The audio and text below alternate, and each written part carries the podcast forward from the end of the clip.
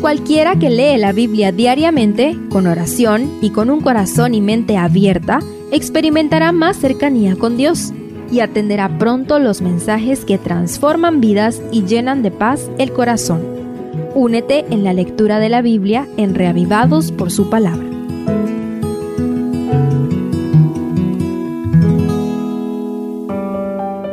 Salmo 136 Conocido entre los judíos como el Gran Jalel, porque seguramente era cantado antifonalmente entre el pueblo y el coro del templo. Uno de los dos cantaba el estribillo que se repite en cada versículo, porque para siempre es su misericordia. Acompáñame a estudiarlo. Primeramente, se repite tres veces el imperativo del verbo yadaj, alabad, en los primeros tres versículos. Aquí se hace énfasis en lo que Dios es, en su carácter misericordioso. En resumen, alabadlo porque Dios es amor. La adoración fortalece nuestra relación con Dios porque nos conecta con el carácter de Él. Lo primero que necesitamos es saber quién es el Señor. Al conocer la esencia de su ser, entonces nos enamoramos de su carácter, aprendemos a amarlo por lo que es, más que por lo que hace. En segundo lugar, los versos 4 al 9 agregan el motivo más trascendental por el cual es digno de recibir toda nuestra adoración, la creación.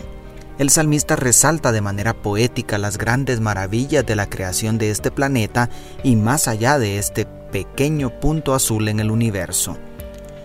Aún el más escéptico puede quedar maravillado al contemplar la precisión, la armonía, la belleza y la intencionalidad de cada pieza de todo lo que vemos.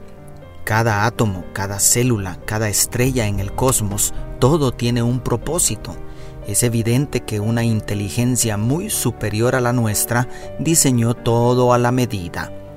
¿Cuánto has aprendido del Creador en la inmensa naturaleza? ¿Contempla su misericordia eterna en todo?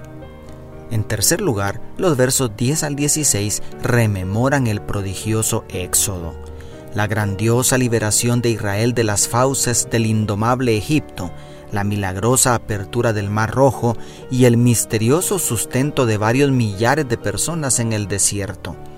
Toda esta fascinante historia es motivo recurrente de alabanza para el pueblo de Israel.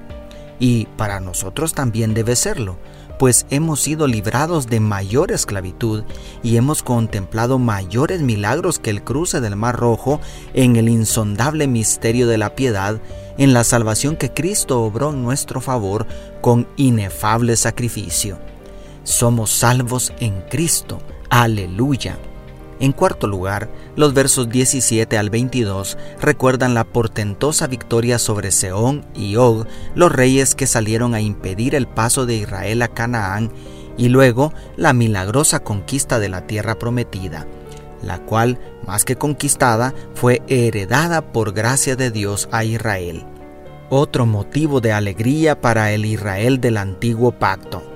También para nosotros, pues no solo hemos sido librados de la consecuencia inevitable del pecado, la muerte, además hemos sido dotados en Cristo de la armadura espiritual suficiente para ser más que vencedores en todo.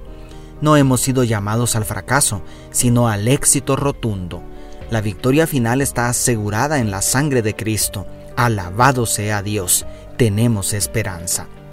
Para terminar, los versos 23 al 26 parecieran ser una recapitulación de los temas del Salmo para abrazar a toda la humanidad más allá de Israel. Dios está con nosotros y nos libera de cualquier abatimiento según el verso 23. Nos salva de las garras de nuestros enemigos según el 24 nos sustenta con todo lo que necesitamos, así como sustenta a toda su creación según el 25. Por lo tanto, el último versículo regresa al mandato inicial utilizando el mismo verbo, alabad al Dios de los cielos, porque para siempre es su misericordia, declara el verso 26. Quizá cada vez que llegaban a Jerusalén en las peregrinaciones anuales, se cantaba este hermoso salmo de alabanza para recordar las grandes maravillas de Jehová en favor de su pueblo. ¿Cada cuánto hacemos nosotros remembranza de sus bendiciones para adorar su santo nombre? ¿Cuándo fue la última vez que dedicaste un tiempo para agradecer por sus maravillas? Hemos recibido la vida, hemos sido redimidos de la muerte eterna, hemos sido sustentados en medio del desierto y todo ha sido únicamente por gracia. No lo merecemos. ¿Cuánto nos ama? ¿Le amas tú igual? Dios te bendiga. Tu pastor y amigo, Selvin Sosa.